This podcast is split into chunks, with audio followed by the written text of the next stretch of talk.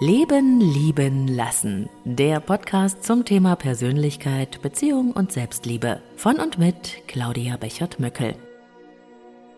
Und heute wieder mit einer Leben, Lieben, Lassen Bonus-Episode im Mini-Format und einem sehr, sehr spannenden Thema, dem Rebecca-Syndrom. Schon mal gehört? Mir hat Mirel via Instagram geschrieben, ich bin ein großer Fan deines Leben lieben lassen Podcasts. Vor allem hat mir narzisstische Familien sehr geholfen, da ich selbst aus einer solchen stamme. Es gibt da ein Thema für mich und vielleicht hat es auch mit meiner Kindheit in der narzisstischen Familie zu tun. Ein Thema, das mich oft begleitet und auffrisst. Das Rebecca-Syndrom. Es gibt immer eine Ex-Freundin oder eine Vorgängerin, mit der man sich vergleicht. Und dann ist Alarmstufe rot. Ich werde besessen. Ich muss alles von ihr wissen, will Bilder sehen und immer nur daran denken. Umso schlimmer, dass die jetzige Ex-Freundin von meinem Freund irgendwie immer präsent ist, weil sie auch noch Kollegen sind. Kannst du da mal was dazu machen?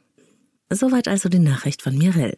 Und vielleicht kennst du das ja auch, dass dich die Vorgängerinnen oder Vorgänger deiner Beziehungspartner einfach nicht loslassen. Du musst dich permanent vergleichen und jede noch so kleine Info aus dem längst verflossenen Beziehungsleben macht dich unsicher, so als würde dich die Vergangenheit im Hier und Jetzt bedrohen. Die Gedanken kreisen übertrieben oft um die frühere Beziehung des Partners oder der Partnerin. Und wenn dann, wie bei Mirelle, noch eine Verbindung besteht über die Arbeit oder auch oft über gemeinsame Kinder, dann kann sich diese als Rebecca-Syndrom bekannte Eifersucht ins Krankhafte steigern und tatsächlich die jetzige Beziehung bedrohen. Wieso heißt das eigentlich Rebecca-Syndrom? Rebecca ist ein Roman aus dem Jahr 1938. In dieser Geschichte heiratet eine Frau einen verwitweten Mann. Dessen verstorbene Frau, Rebecca, taucht quasi wie ein Geist auf und sät Unfrieden zwischen dem Paar. Der Geist, nämlich Rebecca, spricht regelmäßig mit dem Ehemann, damit dieser sich von der neuen Frau trennt. Mal abgesehen von der Angst, die dieser Rebecca-Geist auslöst, erreicht er außerdem, dass der Mann ins Zweifeln kommt, was zu neuen Konflikten führt. Niemals, so spricht der Geist zum Mann, wird die Neue auf ihrem Niveau sein. Alle Welt wird hinter seinem Rücken reden. Niemand wird sie mögen. Sie ist nicht die richtige für ihn. Zu der damaligen Zeit war das Buch ein Riesenhit. Deswegen wurde das Buch dann auch ins Radio gebracht, und zwar von Orson Welles. Und eine filmische Adaption durch Alfred Hitchcock gab es dann auch noch. Wenn Menschen am Rebecca-Syndrom leiden, also wenn die Ex des Partners in deren Leben regelrecht herumspukt, dann wissen diese Menschen natürlich rein vernunftsmäßig, dass es keinerlei reale Grundlage für ihre krankhafte Eifersucht auf Vergangenes gibt. Dennoch erleben sie, wie sie sich fast suchtartig immer wieder mit den Ex-Partnern oder Ex-Partnerinnen beschäftigen.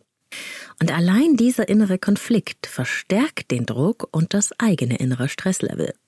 Das Nervensystem der Betroffenen kann sich nie entspannen oder beruhigen. Sie sind permanent im Ausnahmezustand. Das wiederum macht sie noch dünnhäutiger und anfälliger für innere und äußere Dramen, für Vorwürfe oder Beziehungskonflikte. Und so dreht sich der Teufelskreis nicht selten dahin, dass die Beziehung tatsächlich ins Wanken gerät. Dabei ist, so komisch es klingt, der Tanz um die Ex nur ein Symptom. Mhm. In Wirklichkeit steckt eine tiefsitzende eigene innere Angst hinter dem Rebecca-Syndrom. Und zwar ein grundsätzlicher Mangel an Vertrauen in sich selbst, in andere und in die Tragfähigkeit von Bindungen ist hier die Ursache. Da ist jemand mit einer tiefsitzenden inneren Unsicherheit, die meist schon in der Herkunftsfamilie entwickelt wurde. Gerade in dysfunktionalen, also zum Beispiel narzisstischen Familienstrukturen, wo man ständig bewertet und beurteilt wird, verglichen und abgewertet, ist es oft gar nicht möglich, Sicherheit zu entwickeln, nämlich die, um seiner selbst willen geliebt zu sein. Stattdessen lernt man in Angst zu leben, immer mit der Frage, wie kann ich erreichen, dass ich als würdig und damit zugehörig befunden werde? Dein Wert hängt dann immer von deinem Aussehen, deiner Leistung oder sonst irgendwelchen Erwartungen an dich ab. Und da ist natürlich dann verinnerlicht, dass man auch andere immer bewerten und sich mit ihnen vergleichen muss. Einfach um zu checken, ob man wert genug ist.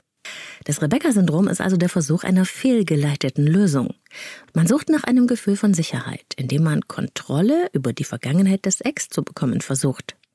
Die eigene innere Brüchigkeit wird also im Außen, nämlich bei den Ex-Partnern, gesucht, um so die mangelnde Sicherheit in sich selbst zu stabilisieren. Wenn ich dich genau abchecke, wenn ich alles weiß, dann kann ich mich vergleichen und meinen Wert einordnen. Mich vielleicht besser fühlen. Sicherer. Doch das ist eine Fehlannahme, denn stattdessen fühlt man sich immer minderwertiger. Beim Vergleichen kommt man immer schlecht weg. Alles verschlimmert sich. Wie überwindet man also das Rebecca-Syndrom? Zuallererst muss man lernen, mit dem Spuk zu leben. Also damit, dass unser Partner oder unsere Partnerin andere Beziehungen vor uns hatten. Und dann muss man verstehen, dass die Eifersucht ein klares Symptom für eine tiefsitzende eigene innere Unsicherheit ist, die man versucht, im Außen ersatzweise zu bekämpfen. Und genau in dieser Einsicht liegt dann auch der Schlüssel. Wenn es nämlich meine Unsicherheit ist, dann kann ich auch etwas dagegen tun.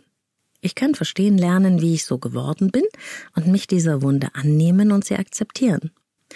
Dann kann man beginnen, den eigenen Selbstwert, das eigene Selbstvertrauen und das Selbstbewusstsein von innen her zu stabilisieren. Wenn es in uns ein Vertrauen in uns selbst gibt, und das kann man stärken, dann muss man sich nicht mehr an anderen Menschen im Außen abarbeiten und sich mit Vergangenem messen.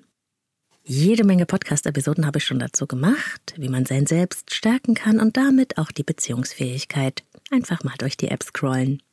Ansonsten kann natürlich auch eine professionelle Unterstützung hilfreich sein. Beratung, Coaching, Therapie. Was immer sich für dich stimmig anfühlt. Alles Gute für dich und viel Kraft. Deine Claudia. Na, wie gefallen dir denn eigentlich die kleinen neuen Mini-Podcast-Episoden im Bonusformat? so neben den großen, langen Teilen, die es immer sonntags gibt? Das würde mich mal wirklich sehr interessieren. Schreib mir gerne via Instagram, was du davon hältst. Magst du es lieber XXL lang oder liebst du die kurzen Leben lieben lassen Episoden mehr? Ich bin gespannt. At Leben lieben lassen Podcast, da findest du mich auf Instagram, zwischen jedem Wort ein Unterstrich. Ich freue mich von dir zu hören und gerne kannst du mir auch schreiben an claudia at leben-lieben-lassen.de. Danke schon mal für dein Feedback und deinen Support, für deine Sterne auf Apple Podcasts und Spotify, fürs Teilen der Episoden mit anderen Menschen, die das inspirieren könnte. Und wenn du das erste Mal hier bist und du magst den Podcast, am besten gleich abonnieren in deiner App und die legendäre Glocke drücken, damit du keine Folge mehr verpasst. Ich selbst habe das ja bis jetzt mit der Glocke immer vollkommen ignoriert, aber nun, wo ich es geschnallt habe, muss ich es natürlich auch weitergeben. Und last but not least, arbeiten mit mir in Coaching oder Beratung, das geht auch. Alle Infos dazu findest du auf leben-leben-lassen.de, meine Website, und dort kannst du auch dein persönliches Kennenlerngespräch vereinbaren. Ich freue mich auf dich und wir hören uns am Sonntag, denn da ist wieder Leben lieben lassen Tag. Bis dahin wünsche ich dir eine gute Zeit, wo und wann immer du mich hörst.